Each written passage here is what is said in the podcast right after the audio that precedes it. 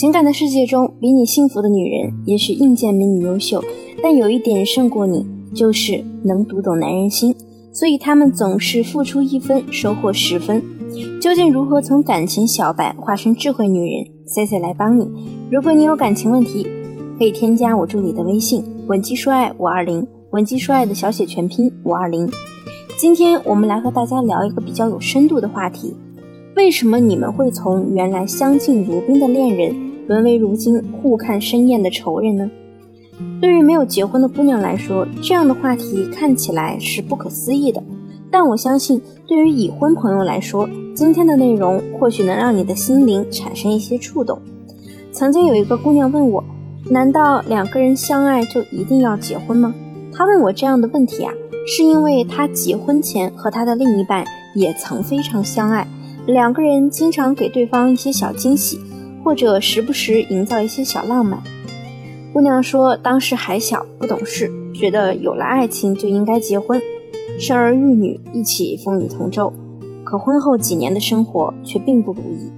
理想总是丰满的，但现实世界往往会给我们的理想浇上一盆冷水。想一想，结婚以后，你们是不是变得日渐忙碌？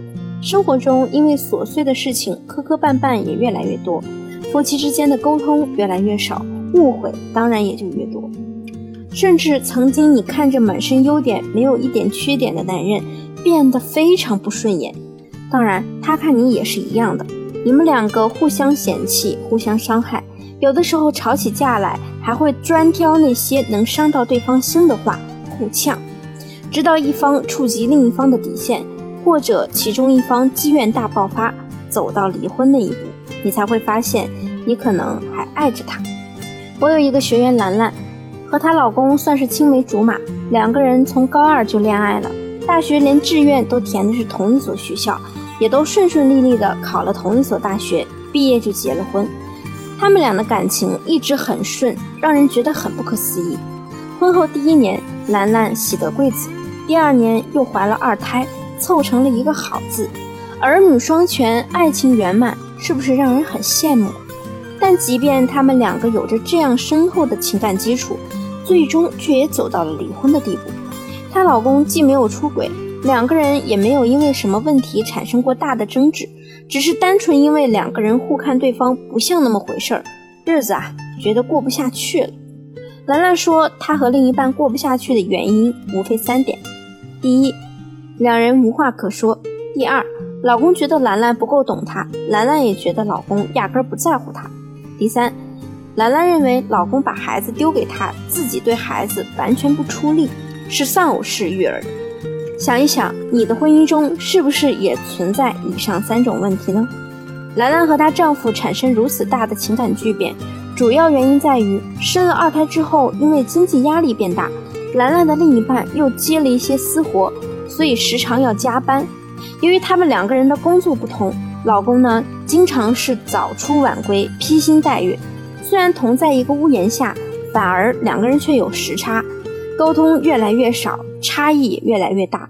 在一起聊天呢，也不过是能聊聊孩子和家务事儿，渐渐的呢就变得没什么共同话题了，甚至每天两个人都交流不会超过十句话，心与心之间缺少了碰撞。自然，你们的共情就会降低，又何谈懂与不懂，在乎和不在乎呢？